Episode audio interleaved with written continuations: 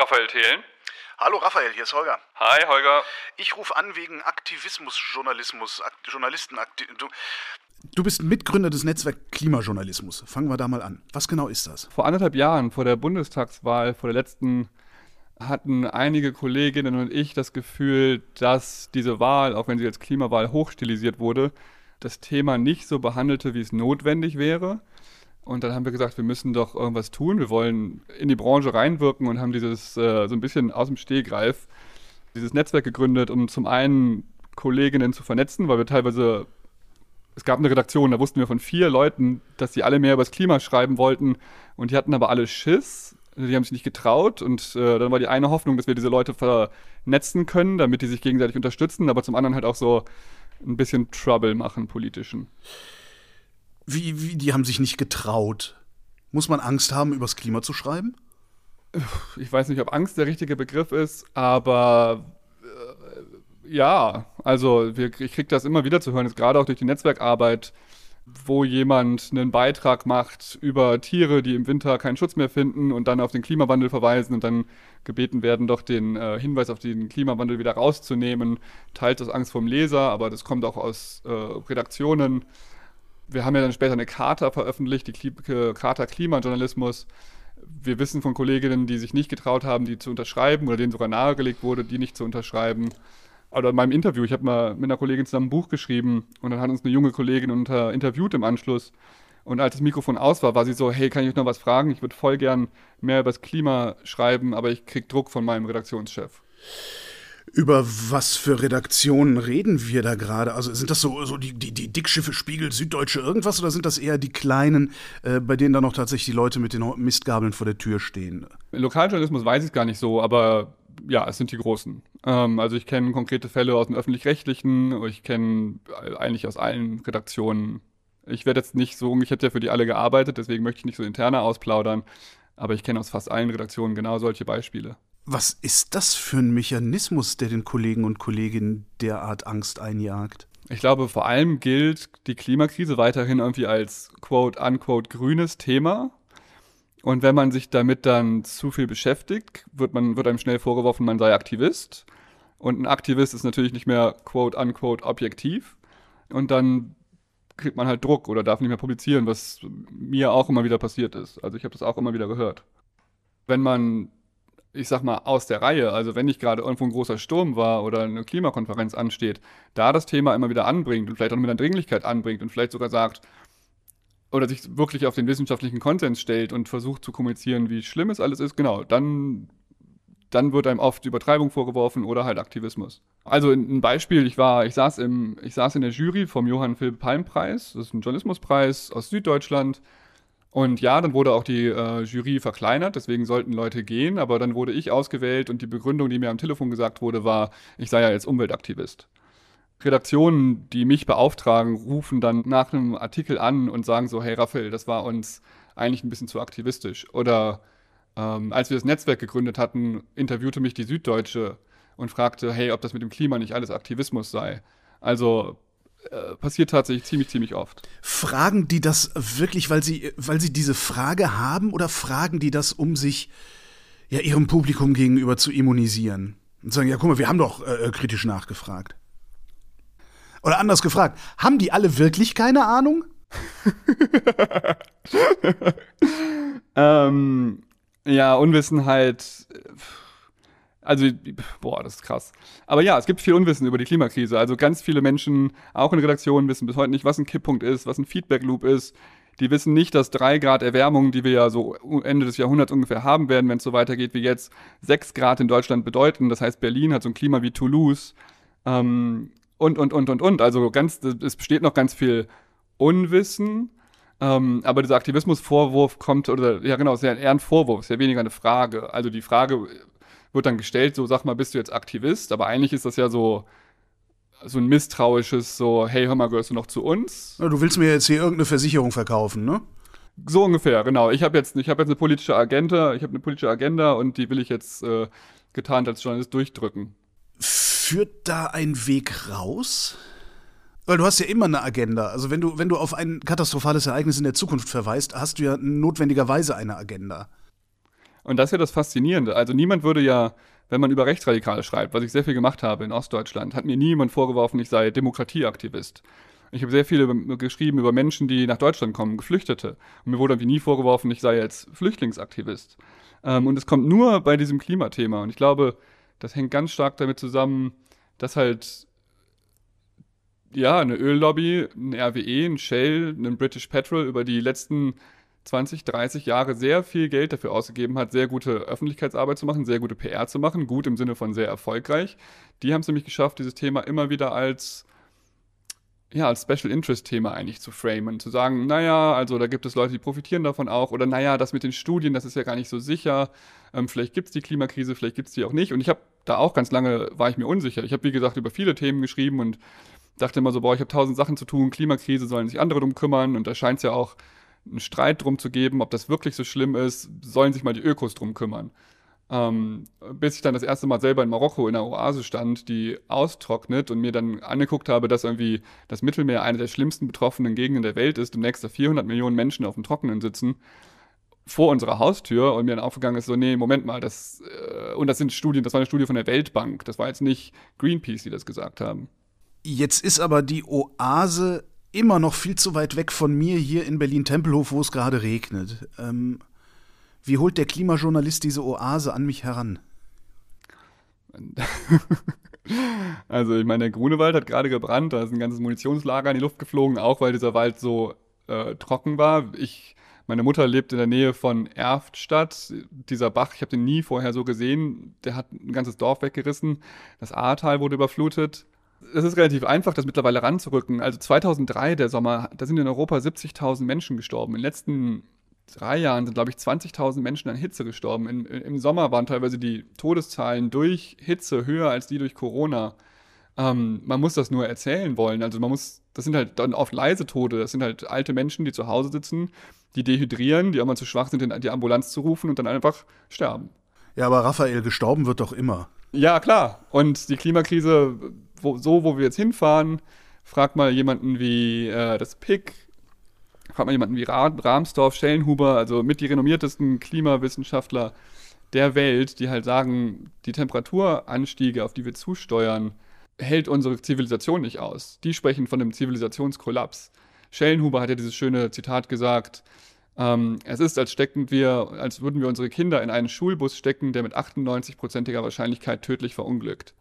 Das ist ja dann nicht mehr so ein bisschen Übersterblichkeit oder, oder, oder, sondern wir bei, bei zwei Grad werden alle Städte rund um den Äquator unbewohnbar.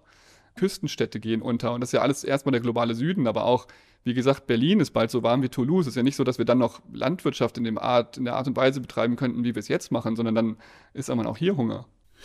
Und trotzdem musst du dich rechtfertigen, wenn du über dieses Thema arbeiten willst. Genau. Und dann sagt mein Chef, ruf mal den Thelen an, der geht jetzt zur letzten Generation. Das meint mein Chef metaphorisch, ne? Äh, nein, tatsächlich nicht. Was genau hast du da vor? In dem Moment, wo du sagst, ich bin jetzt bei der, ich mache jetzt bei der letzten Generation mit, kegelst du dich komplett raus aus dem Spiel, ne? Weil jetzt ist er erst recht Aktivist, jetzt kann er überhaupt nicht mehr sachlich berichten. Genau, nee, also das ist mir klar, dass das mein Abschied aus dem Journalismus ist.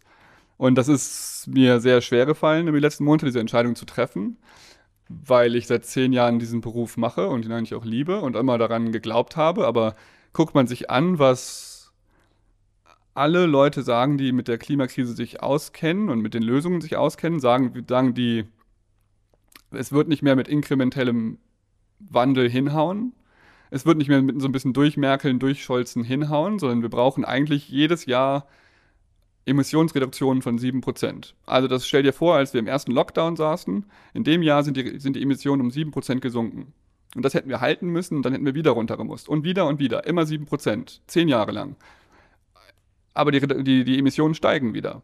Und der Journalismus schafft es nicht, dieses Problem angemessen zu erzählen. Der Journalismus kommt mir manchmal so vor wie der Coyote von Roadrunner. Habe ich letztens gedacht. Weißt du, er ist schon so. Wenn er über die Klippe rennt, meinst du?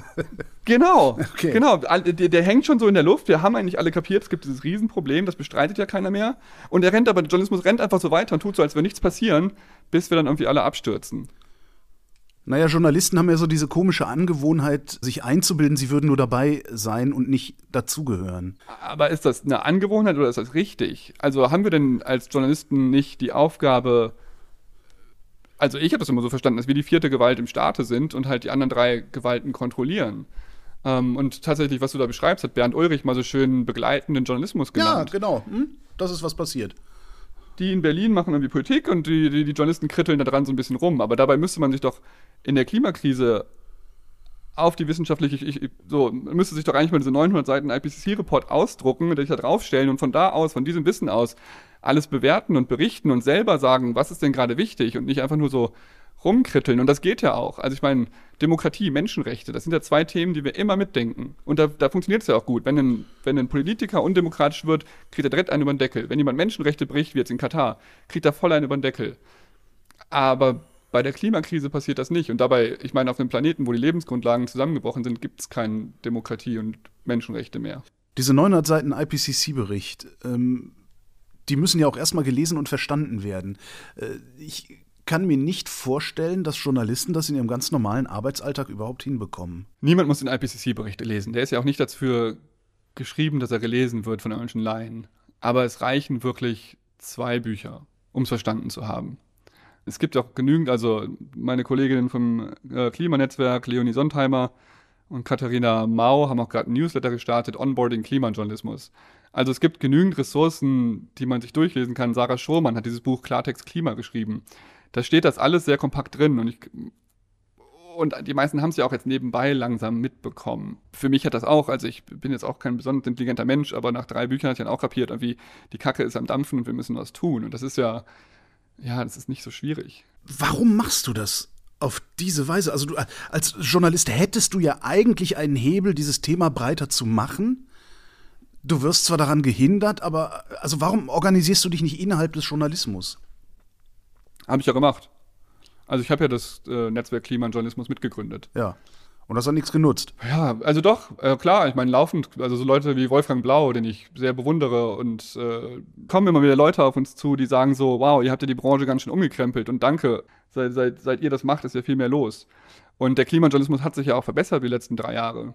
Und dann fällt mir aber wieder auf, so wenn ich mir die, Unter die Unterzeichnerliste unserer Charta angucke, dann fehlen da sehr viele Kolleginnen, die in den Redaktionen sitzen. Die trauen sich anscheinend alle nicht. Ähm, und auch wieder zurückzukommen zu diesem Punkt, es reicht nicht inkrementeller Wandel. Eigentlich das erste Interview, was ich jemals geführt habe zum Klima, der Typ sagte mir schon, uh, it's either change by disaster or change by disruption. Also entweder machen wir das, was in der Technologiewelt so schön als Disruption genannt wurde, wir machen einen sehr harten, schnellen Cut und verändern grundlegend alles, wie wir wirtschaften, wie wir leben, wie wir unsere Politik führen, or it's changed by disaster, also Veränderung durch Katastrophe. Und da reicht halt nicht so ein bisschen nochmal hier einen kleinen Leitartikel schreiben und da nochmal ein bisschen das Klima irgendwie nochmal übers Ahrtal schreiben, so, nee, wir müssen fundamental unsere Gesellschaft und auch den Journalismus anders machen. Und das habe ich quasi, ich habe ja quasi einen Verband gegründet, habe ich dann später selber gemerkt. Das war mir dann auch irgendwie ein bisschen peinlich. Ich wollte wirklich keine Verbandsmeierei machen, aber das ist ja das Klimanetzwerk. Und es reicht offensichtlich nicht. Uns läuft, uns ist die Zeit schon weggelaufen. Also bei 1,2 Grad, wir hatten über Silvester fast 20 Grad worauf wollen wir denn auch warten? Darauf, dass die Chefredaktion das verstehen. Ich, ich frage nochmal, verstehen die das nicht oder wollen die das nicht? Ich glaube, es gibt zwei Antworten. Und beide sind richtig. Es gibt eine individualpsychologische, Thema kognitive Dissonanz, das beschreibt ja Bernd Ulrich auch sehr schön, dass man halt, man sieht diese Katastrophe und die ist so groß und die ist so, läuft die konträr zu dem, was ich persönlich tue, nämlich durch die Gegend fahren, ein großes Haus heizen, manchmal Fleisch essen und fliegen, dass ich das nicht aushalte. Und deswegen verdränge ich die Klimakrise dann wieder, weil sie nicht mit meinem Selbstbild übereinstimmt. Dann gibt es sowas wie diese berühmten, äh, berühmten äh, Experimente, wo Menschen im Raum sitzen und dann wird so langsam Rauch reingeleitet und die meisten Leute sind eingeweiht und, und machen nichts. Und weil die anderen nichts machen, reagieren die, die nicht eingeweiht sind, aber auch nicht auf den Rauch, weil sie denken, naja, wenn die anderen ja sagen, ist alles ganz okay, dann muss ich ja auch nichts tun. Und das passiert in der Branche natürlich auch. Und dann gibt es diesen großen, großen Block fossiler Lobbyismus. Wenn man sich mal anguckt, vielleicht sagt der Name Fritz Fahrenhold was. Mhm. Fritz Fahrenhold war früher in Hamburg Umweltsenator von der SPD, ist danach zur RWE gegangen. Das ist der mit der kalten Sonne, oder? Ist das der nicht? Nee, das war wieder ein Genau. anderer. Doch, ist der, ne? Doch, doch, kalte Sonne. Ja, ja. Hat dann ein Buch, dieses Buch geschrieben, in dem er überhaupt den Klimawandel gibt's nicht. Und dann hat die Zeit eine Titelgeschichte dazu gemacht, der Spiegel, er wurde irgendwie zu, ich glaube, Maybrit Illner eingeladen oder, oder, oder. Also, und ich, wie gesagt, habe das ja auch früher geglaubt. Der Klimawandel ist vielleicht ein Problem, vielleicht nicht, gibt's ja einen Streit. Und das steckt in vielen Köpfen immer noch drin. Wenn man halt sich dazu sehr exponiert, dann wagt man sich auf dünnes Eis. Das heißt aber doch dann, dass der Journalismus kaputt ist, auch als, als, ähm, wie soll ich sagen, als Werkzeug. Weil eigentlich ist der Journalismus ja eins der wenigen Werkzeuge, das wir haben, Sinn von Unsinn zu unterscheiden. Wenn ich da jetzt aber Entscheider sitzen habe, die entweder ihren Beruf verfehlt haben oder korrupt sind, äh, ist dann nicht der Journalismus kaputt und muss einmal komplett repariert werden? Ich würde nicht sagen, dass sie korrupt sind. Ich würde sagen, dass da eine sehr, sehr kluge Manipulationskampagnen gefahren wurden, wo ja auch beim, bei, bei Rauchen wurde ja auch über Jahrzehnte angezweifelt, dass es Krebs erzeugen würde. Pff, Und ich habe da keine abschließende Meinung zu. Aber ich meine, wenn sowas, wenn man sich den Spiegel anguckt, also ich meine, wenn die ihre Autoanzeigen verlieren, dann haben die natürlich ein Riesenproblem. Aber ist das nicht Korruption? Nee, weil ich das glaube ich, Korruption wäre ja zu sehr noch mehr in die eigene Tasche. Es ist eine Okay. Abhängigkeit. Ja, okay. Oder wenn, wenn, also die Zeit hat eine, die Zeit, der Zeitverlag hat eine Kreuzfahrt angeboten.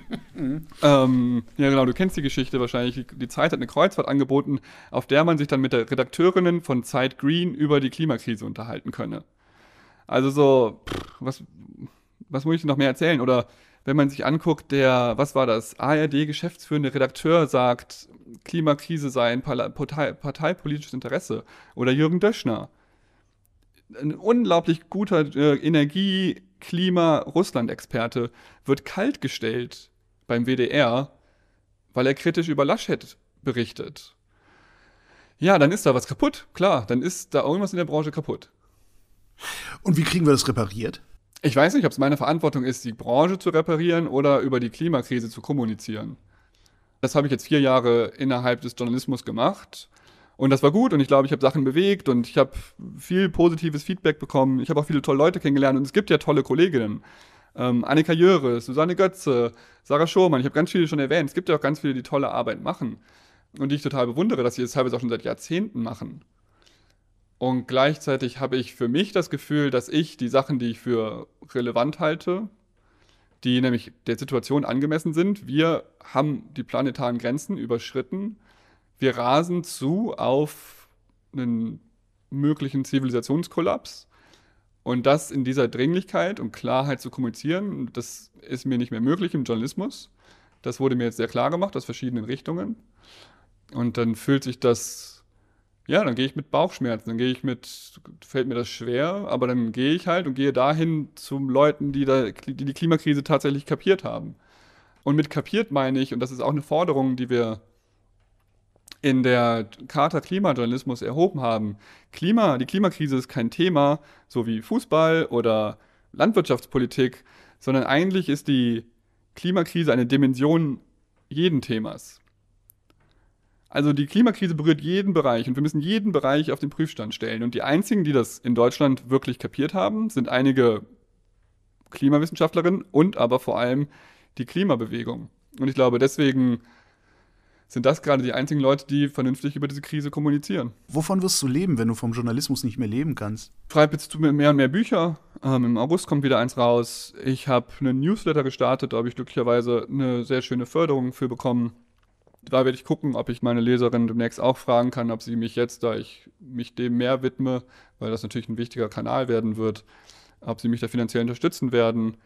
Und mal gucken. Also ich habe ehrlich gesagt immer das gemacht, woran ich, worauf ich Bock hatte, was mir richtig schien und das Geld kam dann immer irgendwie. Und ich hoffe einfach, dass das diesmal auch wieder so klappt. Wenn du jetzt bei der letzten Generation mitmachst, es ist ja, es, das ist ja jetzt nicht sowas wie der äh, letzte Generation eingetragener Verein zur Bewahrung des Klimas oder irgendwie sowas, äh, wo, wo du dich dann in irgendwelche Strukturen einfindest. Was genau wirst du dann in Bezug auf die letzte Generation sein? Bist du dann deren Sprecher? Nee, oder? Ist noch nicht klar. Also ich gucke mir das gerade an. Ich treffe mich natürlich viel mit denen im Augenblick. Und ja, sicherlich werde ich sprechen. Also ich weiß nicht, ob ich deren Pressesprecher sein will. Das ist eigentlich keine Rolle, die ich haben will. Aber ich werde sicherlich irgendwie Texte schreiben und ich werde sicherlich irgendwo sprechen. Ginge das denn überhaupt? Also ist, ist, ist die letzte Generation eine Struktur, die so funktioniert, dass man, äh, ja, dass da einen Sprecher gibt, ein, äh, wie auch immer man dann die einzelnen Positionen nennt? Weil bisher sieht es für mich von außen eher so aus, als wäre das ja im Grunde ein lockerer Verbund von Menschen, die sich hinter der gleichen Fahne versammelt haben. Ähm, nee, die sind äh, sehr, sehr gut organisiert tatsächlich. Also sehr gut strukturiert. Es gibt verschiedene AGs, Arbeitskreise, es gibt sehr viel Absprachen. Ähm, es gibt klar designierte Sprecherinnen, es gibt Trainings dafür und, und, und. Ich war auch sehr skeptisch. Tatsächlich hat mich dann auch der Text von Friedemann Karich stutzig gemacht, der bei euch erschienen ist. Wie klug die anscheinend sind. Und dann habe ich die halt angefangen zu treffen. Und dann war ich auch von denen, ja, das heißt überrascht, dass die so klug sind. Aber ich war wirklich so, wow, ihr habt einen, ihr habt einen Plan, Respekt, äh, es klingt vernünftig, was ihr macht. Ich hab Bock. Ihr alle, sag ich mal, also alle, die sich mit diesem Thema beschäftigen, Klimaaktivisten und sowas, sind auf der einen Seite sehr alarmiert, auf der anderen Seite aber irgendwie auch optimistisch. Warum seid ihr alle trotzdem so gut gelaunt? Ganz ehrlich, du, ich, ich kenne ich kenn niemanden, der, der optimistisch ist. Oh. Also, nee, ganz ehrlich. Also, ich kenne die, sowohl die Kolleginnen im, im Journalismus, also ich auch. Ich hatte eine, keine Ahnung, ich finde das Wort, das Wort Klimadepression ist auch so, ich hatte nie eine Depression, aber ja, ich hatte, als ich das begriffen habe vor vier Jahren, das war mitten im Sommer und ich saß an Seen und es mir ging mir einfach dreckig. Ich war mit Freunden draußen und ich konnte, hatte nichts Freude, weil ich die ganze Zeit nur gedacht habe, alles um uns rum kackt ab. Und man sieht das ja in den Wäldern rund um Brandenburg, die ganzen vertrockneten Bäume. Im Sommer war ich viel ähm, an einem Ort und da war ein riesiges Sonnenblumenfeld, das komplett vertrocknet war. Und es gibt nichts, was so traurig aussieht wie ein vertrocknetes Sonnenblumenfeld.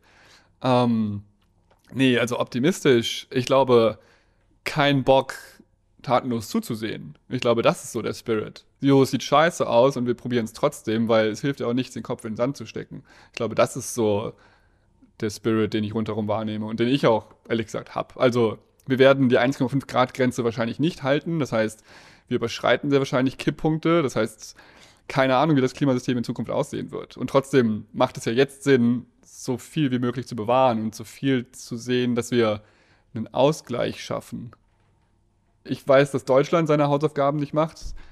Ähm, ich weiß, dass Deutschland jetzt schon unter der Klimakrise leidet. Und das ist aus meinem Gerechtigkeitsgefühl heraus, dass wir einfach sehr in den letzten 100 Jahren von diesem fossilen System profitiert haben, dass es jetzt auch an der Zeit ist, dass wir irgendwie anfangen, das umzubauen. Und das Schöne ist ja, und ich meine, da, und da wird es ja wirklich wahnsinnig. Stell dir doch mal eine Welt vor, in der, in der Berlin nicht vollgestopft ist mit Autos, sondern in der einfach massig Platz ist. Oder stell dir mal eine Welt vor, wo die Luft nicht vergiftet ist, dass jedes Jahr Zehntausende von Menschen sterben. Stell dir auch mal eine Welt vor, in der wir nur vier Tage die Woche arbeiten, weil wir irgendwie nicht mehr Konsum und Materialismus in den Mittelpunkt unseres Lebens stellen. Da, all das sind ja irgendwie Sachen, die gefordert werden. Ähm, das ist ja, das, also das sind ja so Win-Win-Win-Situationen, wo man, wo man denkt einfach so, ja, warum machen wir das nicht? Es ginge doch allen besser. Ich soll mir eine Welt vorstellen, in der ich weniger arbeite, weil ich nicht mehr so viel Geld brauche, um mir ein Auto zu kaufen? Raphael. genau das. Das wäre doch schön, oder? Schön wär's. Raphael Thelen, vielen Dank. Danke dir. Und das war Holger ruft an für diese Woche. Nächste Woche reden wir wieder über Medien. Bis dahin gibt's über Medien zu lesen auf übermedien.de.